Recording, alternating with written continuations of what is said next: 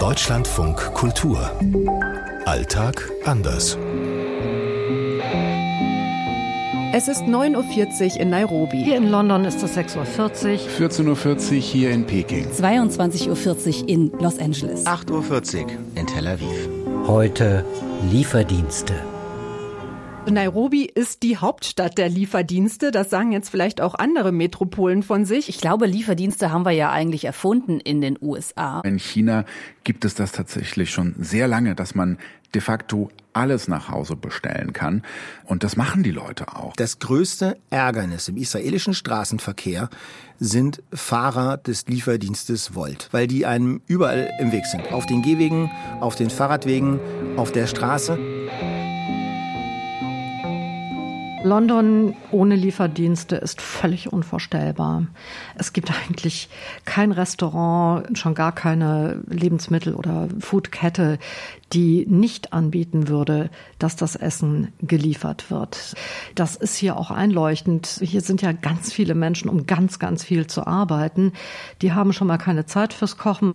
Insofern passt das so ins Bild, wie üblich hier Essenslieferungen sind, aber auch alles andere wird angeliefert. Eine ganze Zeit lang zum Beispiel haben einem die Lieferdienstfahrer auch Corona-Schnelltests nach Hause gebracht.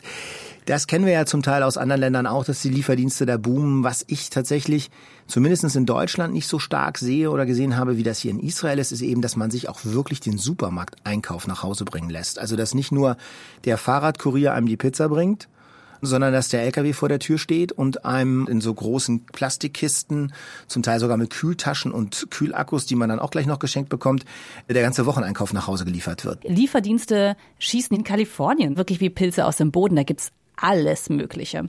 Es gibt hier Menschen, die für einen einkaufen gehen in den unterschiedlichsten Lebensmittelmärkten und da kann man sich das eben aussuchen, was ist mein Lieblingssupermarkt. Also was ich ganz spannend finde, ist, dass man zum Beispiel hier in Kalifornien sich auch Cannabis nach Hause liefern lassen kann. Das ist ja legal tatsächlich und auch dafür gibt es einen Lieferdienst.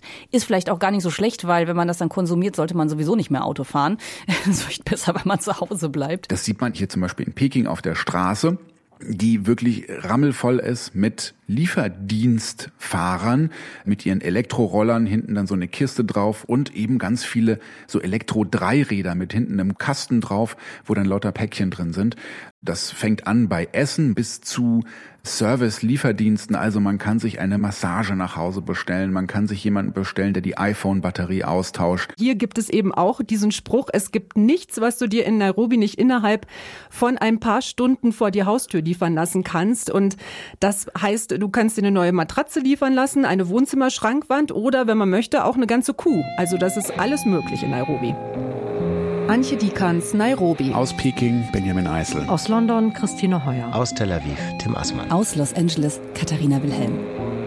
Wir haben bei Freunden im Silicon Valley ausprobiert Lieferroboter. Also es gibt ja hier auch so kleine Roboterfahrzeuge, die sind wirklich ganz niedlich, sind so koffergroß, würde ich mal sagen, und die liefern einem auch Essen, wenn man das bestellt. Die fahren dann tatsächlich so, teilweise mit künstlicher Intelligenz, liefern einem dann, was man so braucht, eine Pizza, ein Sandwich, ein Burger oder ähnliches.